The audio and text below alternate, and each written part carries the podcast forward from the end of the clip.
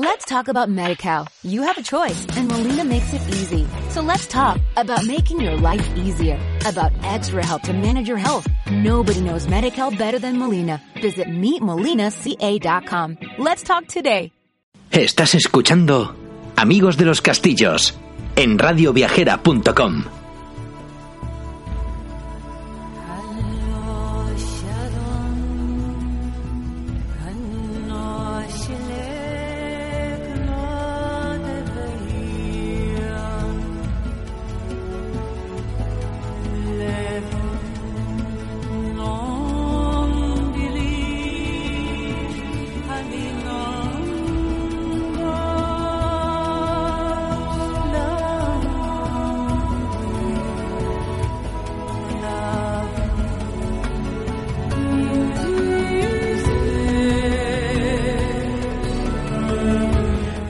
días a todos amigos, ¿cómo estáis hoy? Estamos de vuelta, como todas las semanas, en este maravilloso espacio de radio viajera, donde podemos pasar un ratito hablando sobre castillos. Ya sabéis que siempre tendemos a asociar los castillos y las fortalezas con la época medieval, con los caballeros, con los escudos y las espadas. Es algo que ya forma parte de nuestra historia, ¿no?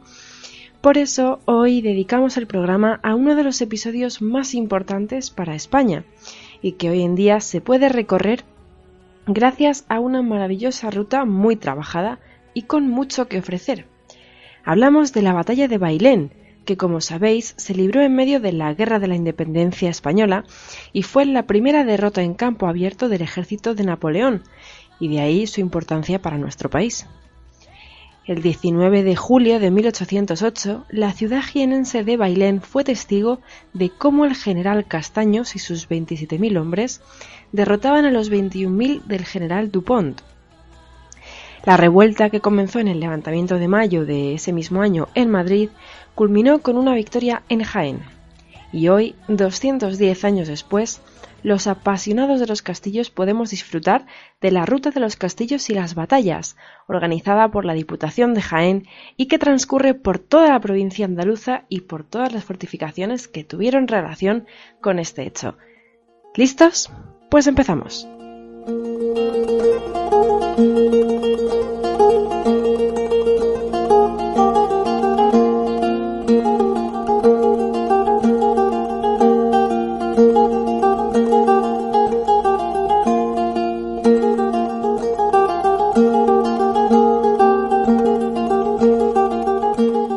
Nuestra primera parada es el castillo de Castroferral, que jugó un papel clave en la vigilancia del paso de la Alosa, una de las rutas que en la Edad Media conectaban el valle del Guadalquivir y la Miseta.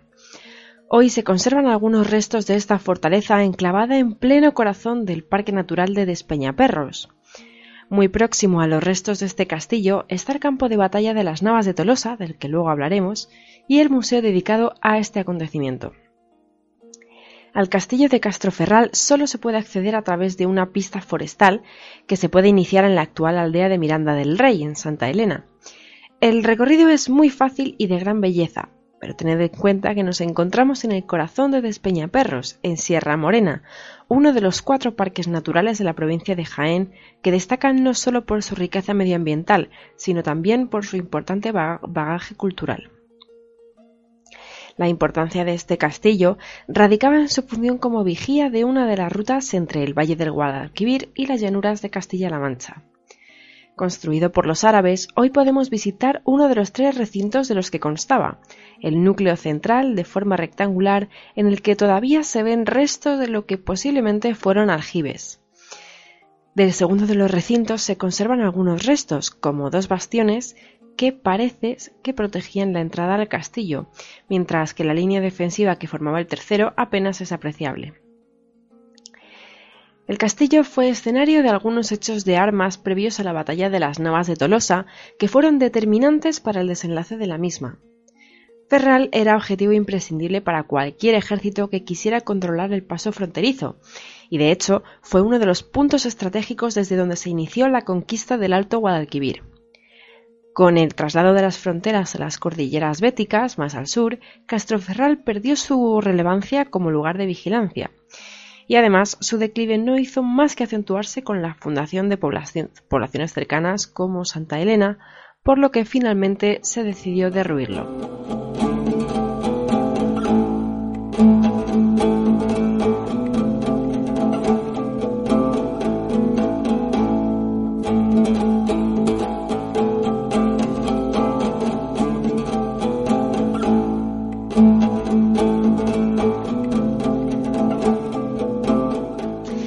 Pocos kilómetros encontramos el castillo de Navas de Tolosa.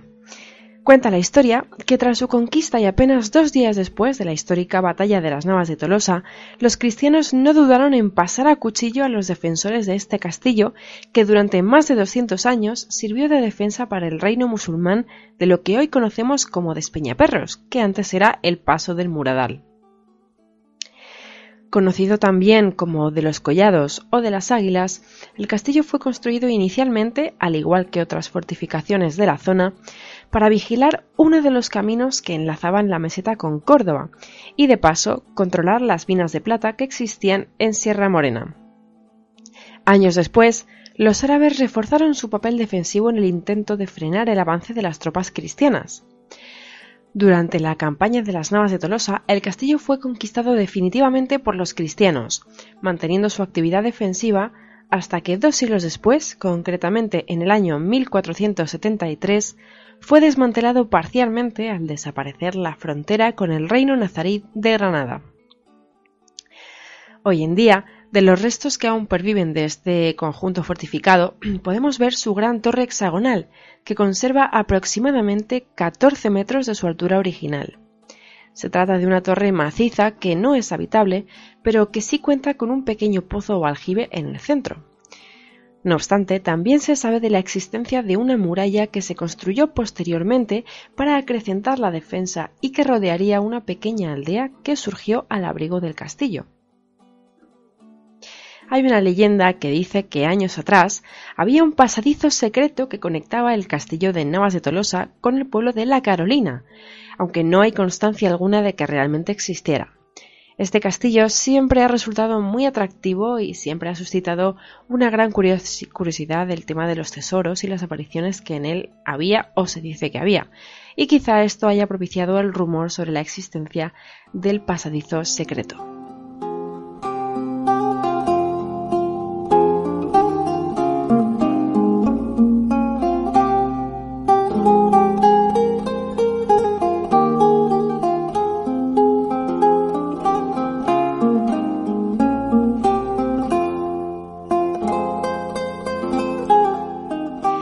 Seguimos ahora nuestra ruta y llegamos al castillo del trovador Macías. Del primitivo castillo islámico de Arjonilla, la localidad donde se encuentra, se tiene constancia por las excavaciones hechas en el conjunto. De hecho, los trabajos realizados en 1988 dejaron al descubierto en un extremo del patio de armas los cimientos de una importante torre de planta cuadrada que podrían corresponder a la primitiva fortificación. Tras la conquista cristiana, la Orden de Calatrava dotó al conjunto de una notable torre-puerta, en cuyo aposento más alto la tradición señala que estuvo preso y murió Macías el enamorado.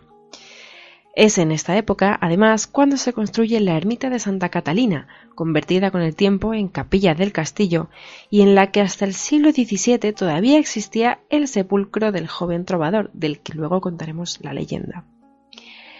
El recinto tuvo siete lados, de los que tres se conservan en relativo buen estado, y una torre cuadrada en la que se encuentra la puerta de acceso al castillo, conocida como Torre Techada. Escenario del célebre romance del trovador Macías, este castillo de origen árabe es uno de los principales atractivos del pueblo de Arjonilla. La leyenda, que inspiró a escritores como Lope de Vega o Mariano de Larra, cuenta el desafortunado amor entre el joven Macías y doña Elvira. La historia comienza en Galicia en el siglo XIV. Macías entró al servicio de don Enrique de Aragón, aprendió a manejar las armas, así como música y el oficio de trovador. Años después, don Enrique, marqués de Villena, organizó expediciones en tierras de moros, y así llegó al reino de Jaén. Entre sus filas militaba el joven Macías, trovador y poeta, pero sobre todo un corazón muy enamoradizo. Tras días de mucho trabajo, el marqués de Villena quiso organizar unas fiestas para dar entretenimiento a las gentes de los pueblos, y con este motivo se congregaron artesanos, comerciantes, trabajadores del campo, mujeres y niños dispuestos a pasar un gran día. Distraídos en estos menesteres estaban los aldeanos cuando Macías vio a una dama de una belleza tal que el joven sintió paralizados todos sus músculos al verla, su sangre se volvió como el hielo y entendió que había dejado de ser dueño de su corazón para siempre. Ella era Elvira, la doncella de la marquesa. Muy atrevido, Macías se dirigió a ella y le pidió permiso para acompañarla. Doña Elvira no reaccionó como él esperaba en un principio, pero sus palabras no impidieron que el amor surgiera entre ellos con la misma fuerza con la que el mar choca con las rocas, con la furia y la pasión del amor de juventud. Su intención de mantenerlo en secreto por miedo a las represalias de sus señores no duró mucho.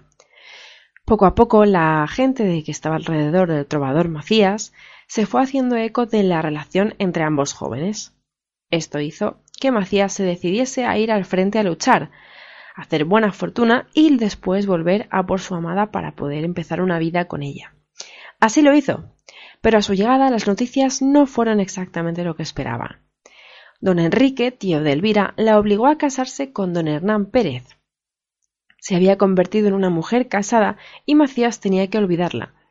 Pero el joven no se resignaba en su empeño de hablar con ella, de verla, y así lo hicieron durante muchas noches. Los amantes se veían a escondidas, disfrutaban de su amor, hasta que llegó a oídos de don Hernán.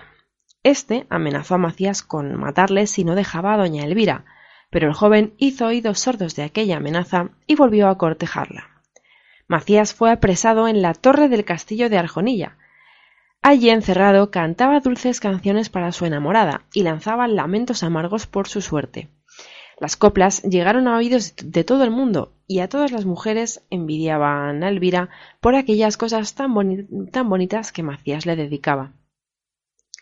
Pero el marido de Elvira, decidido a acabar de una vez por todas con este romance, se presentó en el castillo y a los pies de la torre donde Macías estaba encarcelado, llamó su atención, diciendo que se asomase a la ventana porque traía noticias de Elvira. El joven no dudó en acudir a la ventana para saber qué era de su amada, pero, sorprendido por el marido de aquella, recibió una flecha mortal en el pecho. Se dice que Macías estaba encadenado y por eso en el escudo de Arjonilla aparece una cadena bajo la imagen del castillo.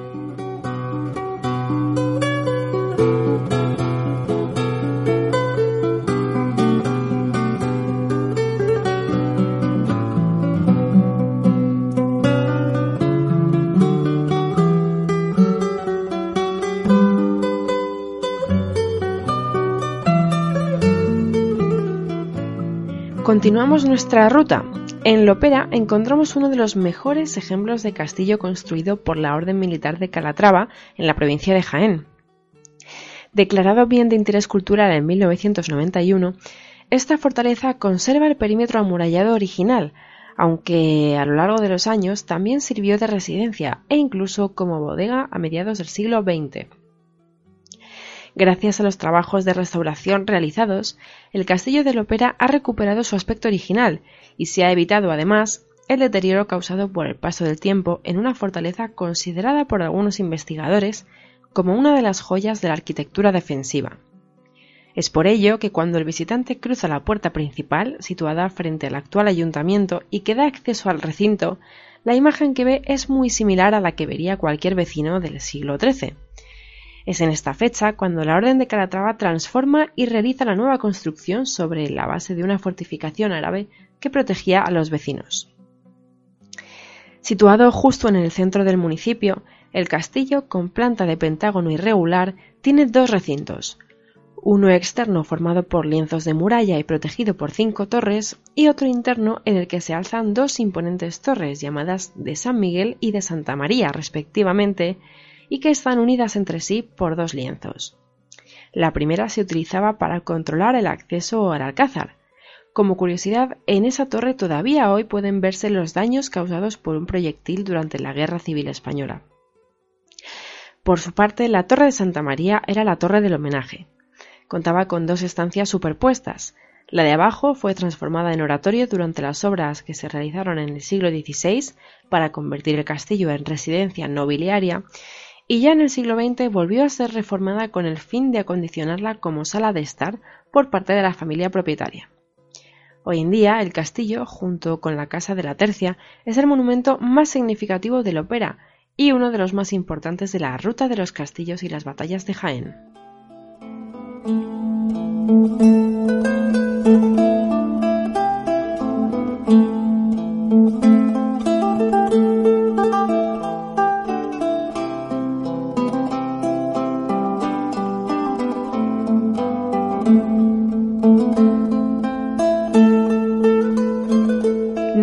Siguiente parada es la Torre de Boabdil.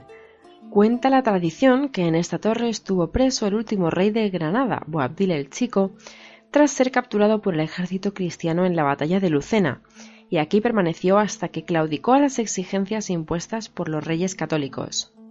Imponente por su altura y su buena conservación, nos encontramos ante una de las construcciones defensivas más bellas y más soberbias de toda Andalucía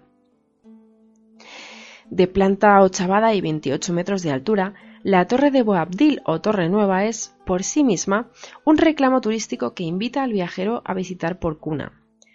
Monumento histórico desde el año 1982, en su interior destacan los arcos y las bóvedas góticas de inspiración cisterciense de sus cámaras, mientras que desde el mirador de su terraza se puede contemplar el bello paisaje de la campiña olivarera jienense. La torre alberga además un museo municipal en el que se muestran interesantes vestigios del rico pasado de la localidad.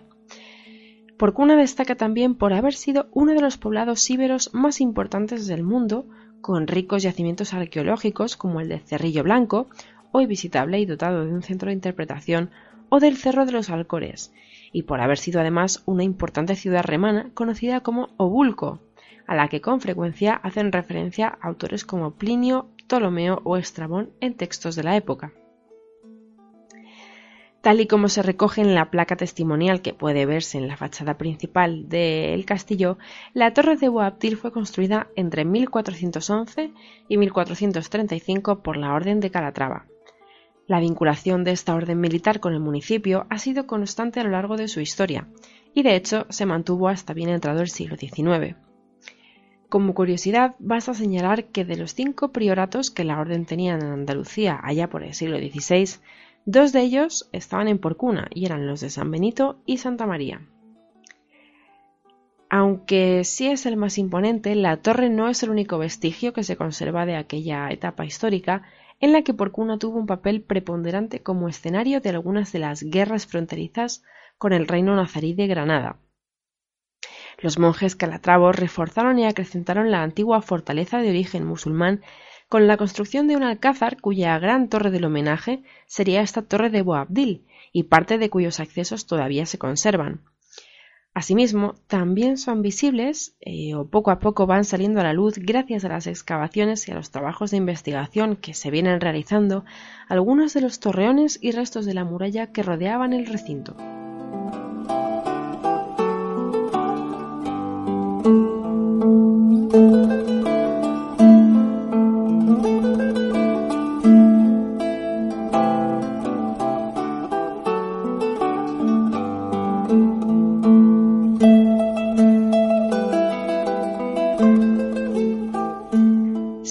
Con el castillo de Santa Catalina, que ejerció un papel clave durante las contiendas entre musulmanes y cristianos. Pero además, el castillo de Santa Catalina tuvo también especial protagonismo durante la Guerra de la Independencia, al convertirse en un importante centro de operaciones para las tropas napoleónicas. Desde su privilegiado emplazamiento se pueden contemplar unas vistas únicas de gran parte de la provincia, de la ciudad de Jaén y especialmente de su catedral. Tres fortificaciones eh, llegaron a conformar la antigua fortaleza construida en la cumbre del Cerro de Santa Catalina, el Alcázar Viejo, levantado durante el reinado del rey Adamar, el castillo Abregui y el Alcázar Nuevo, ordenado construir por Fernando III en el siglo XIII.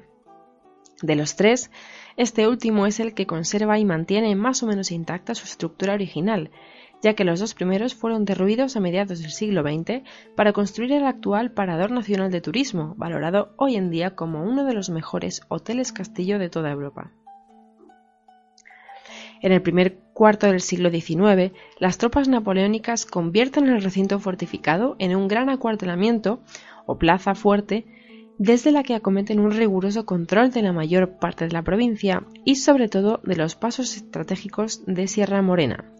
Para ello, distribuidos entre los tres alcázares, instalaron alojamientos para la tropa regular, las caballerizas, los calabozos, las oficinas, los polvorines y hasta incluso un hospital con 50 camas. De todo lo ocurrido en aquellos años sabemos por los restos que se conservan y por los planos y algunas fotografías realizadas a finales del siglo XIX y principios del XX. Españoles, la patria está en peligro. Acudid a salvarla. Ahí empezó todo, mi general. No me diga que no. Con un simple alcalde de un pueblo manchego declarándole la guerra a todo un emperador de la Francia. Don Francisco Javier Castaño Saragorri Urioste y Olavide duque de Bailén, grande de España, cuenta ya con más de 95 años y apenas nadie se acuerda de él. Malvive en una casucha de la calle del Barco, en Madrid, donde apenas recibe a nadie. Sin embargo, le cae bien este zagal, pilluelo de la calle Ballesta. Le espera la salida de la misa a la que el anciano acude en las mercedarias de la calle Valverde y siempre le acaba comprando un cucurucho de altramuces que el golfillo guarda para que, una vez en la vetusta casa, le pide al primer vencedor en campo abierto de las invencibles tropas imperiales que le cuente, una vez más, aquella en que Mara lo vieron de nuevo, franceses. Y la memoria, pese a todo firme, evoca aquel año de 1808. En cualquier caso, la imagen que actualmente podemos ver del castillo de Santa Catalina corresponde más a la que contaba en el medievo que a los cambios hechos por el ejército francés, la fortaleza que hoy podemos visitar tiene una planta casi triangular y está protegida por seis torreones, entre los que destaca la Torre del Homenaje con 40 metros de altura. Junto a esta, la Torre de las Damas, encargada de proteger el acceso al castillo. Dos torres albarranas, una de las cuales alberga la capilla de Santa Catalina, patrona de la ciudad, la Torre de la Vela, desde cuya azotea se emitían señales luminosas a otros puestos defensivos del entorno, o la última, la Torre de las Troneras. Aquí encontramos otro de los elementos curiosos de la fortaleza, ya que desde el medievo esta torre fue utilizada como letrina, algo no muy común en los castillos de la época y uso que también los franceses optaron por mantener. Asimismo, según las últimas excavaciones realizadas en la zona, se sabe que en el interior de la antigua fortificación árabe existió un palacio, del que se han encontrado algunos restos de elementos decorativos, y que sufrió varias transformaciones a lo largo de las diferentes etapas históricas. Algunas de sus dependencias en determinados momentos cumplirían no solo una función residencial, sino que también albergarían espacios administrativos o serían lugar del trabajo de los funcionarios estatales.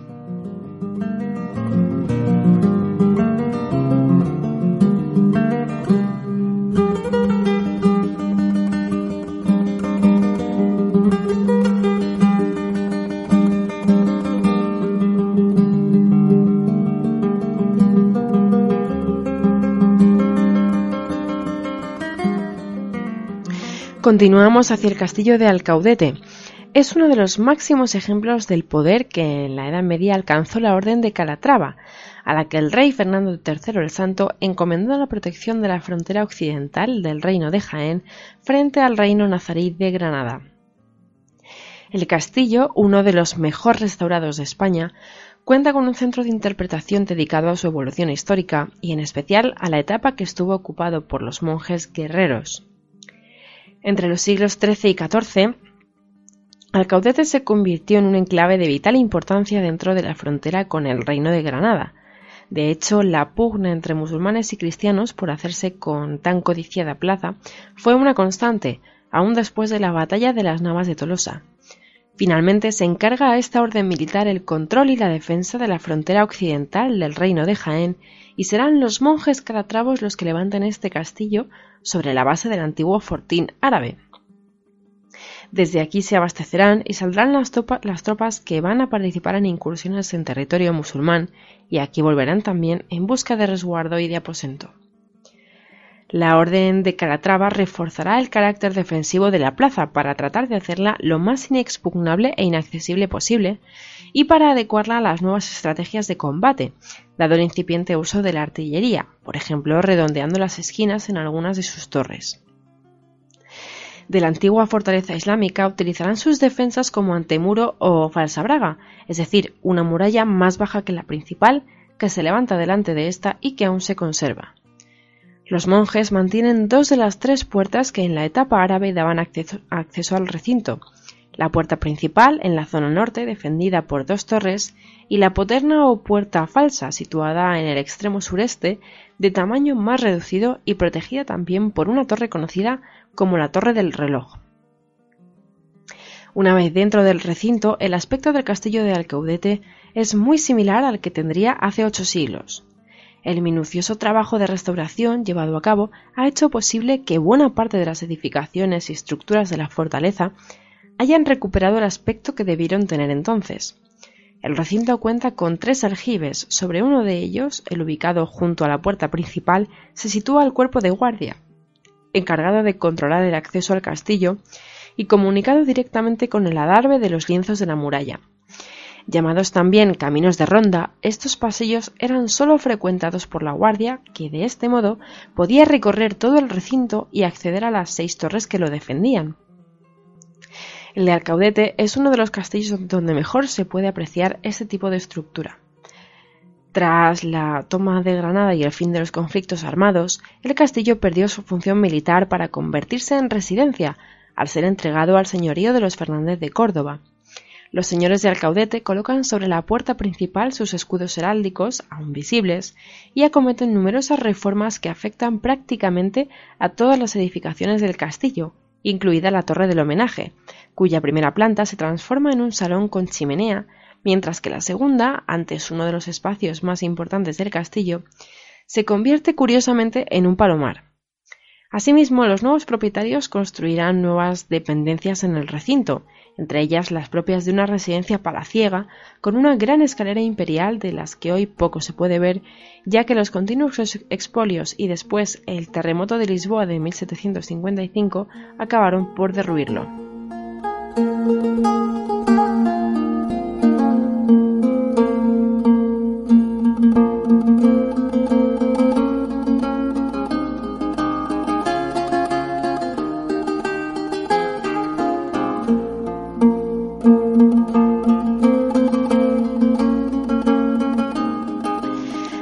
Avanzamos y llegamos al castillo de Torredón Jimeno, que sirvió de estancia para reyes y señores.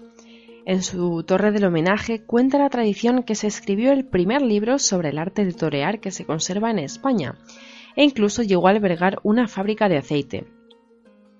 El castillo de Torredón Jimeno ha cumplido numerosas funciones desde que hace más de 800 años fuera construido por los árabes para proteger una pequeña alquería rural.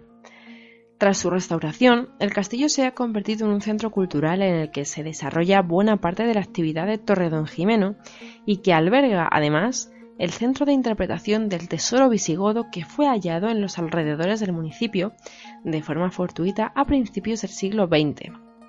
Considerado el segundo legado visigodo más importante de la península después del encontrado en Guarrazar, en Toledo, sus, piezas originales se encuentran hoy repartidas por varios museos españoles. La fortaleza, junto al edificio del ayuntamiento, es de estilo manierista y la iglesia de San Pedro es uno de los monumentos más relevantes del patrimonio histórico y arqueológico de Torredón Jimeno. Como curiosidad, destacamos que el castillo sirvió de alojamiento para Fernando III en uno de sus periplos y que, según la tradición, en la sala de la que fuera torre del homenaje, el comendador de la Orden de Calatrava escribió el, como hemos dicho, el primer libro del que se tiene constancia sobre el arte del toreo. De este libro, impreso en el siglo XVI, tan solo se conoce un ejemplar conservado en la Biblioteca de Salamanca.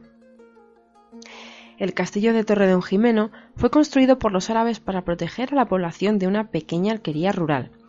Se trataba de una fortaleza rectangular de tamaño medio que tras la Reconquista fue ampliamente reformada por la Orden de Calatrava. De esta fase se conserva un torreón que puede verse en el patio del Colegio Público Puerta de Martos.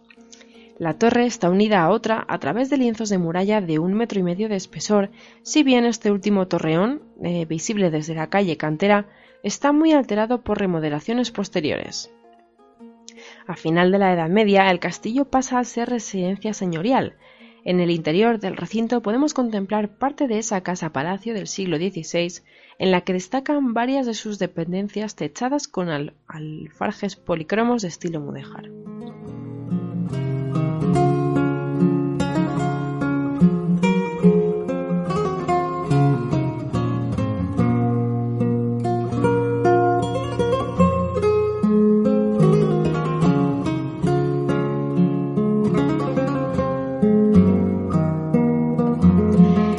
Terminamos ya el programa de hoy y lo hacemos con nuestro castillo de la semana, que en este caso es el Castillo de Baños de la Encina, también conocido como el Castillo de Burgalimar.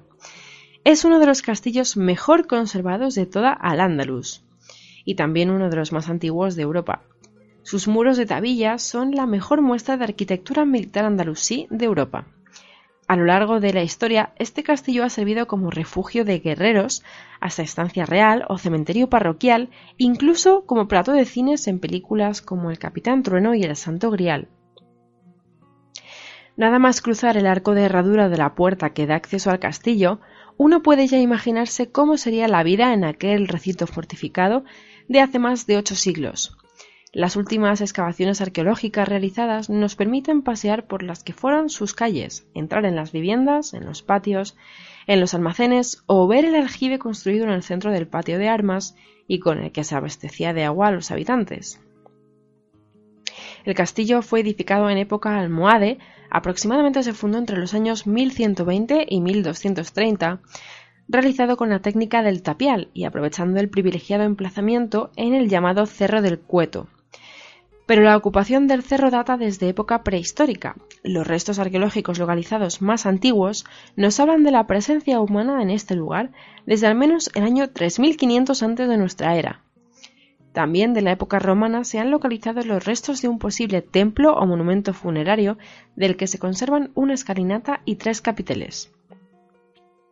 Con el paso del tiempo y el devenir de la historia, la actividad en el castillo fue decreciendo y con ella la vida en el interior de sus muros. Resulta anecdótico que una de sus últimas utilidades fuera la de servir como cementerio para los vecinos de la villa, uso que se mantuvo hasta bien entrado el siglo XX. A lo lejos, el castillo impresiona por la sobria majestuosidad de sus ocres murallas. A lo largo de ellas se reparten sus quince torres, entre las que destaca la Torre del Homenaje, de mayor altura que el resto, es una de las principales aportaciones hechas tras la conquista castellana, allá por el año 1225. En ella encontramos otra de las curiosidades de la fortaleza. A diferencia de lo que ocurre en construcciones similares, esta torre no está orientada hacia el exterior, hacia la campiña, sino hacia el interior, hacia la población campesina, señal de que esta era una construcción señorial y reflejo del poder de sus dueños. Además, otro rasgo distintivo es que, aun siendo su base cuadrada, el frente externo de la torre se hizo de forma redondeada. La razón es sencilla e ilógica. En el momento de construirse, el uso de la artillería había empezado a generalizarse y era de sobra conocido que las esquinas apuntadas resultaban más frágiles a la acción de la pólvora. A este castillo se le conoce también como la Fortaleza de los Siete Reyes, puesto que en él estuvieron más o menos tiempo Alfonso VII, Alfonso VIII, Alfonso IX, Pedro II, Sancho VII, Fernando III y Fernando el Católico. Y según cuentan, en 1189 nació entre sus muros el rey Fernando III el Santo. El castillo se puede visitar, previa reserva, de lunes a viernes a las once y cuarto o una menos cuarto, excepto los martes, y los jueves y viernes también a las 5 de la tarde y a las 6 menos cuarto. Los sábados, domingos y festivos hay visitas a las 10 y media, 11 y cuarto, 12, 1 menos cuarto, 1 y media y por la tarde a las 4 y media, 5 y cuarto o 6. Y con esta información despedimos el programa de hoy, esperando que hayáis disfrutado con nosotros una semana más, igual que nosotros lo hacemos con vosotros. Os esperamos el próximo jueves con más y mejor contenido. Gracias y que tengáis una muy buena semana.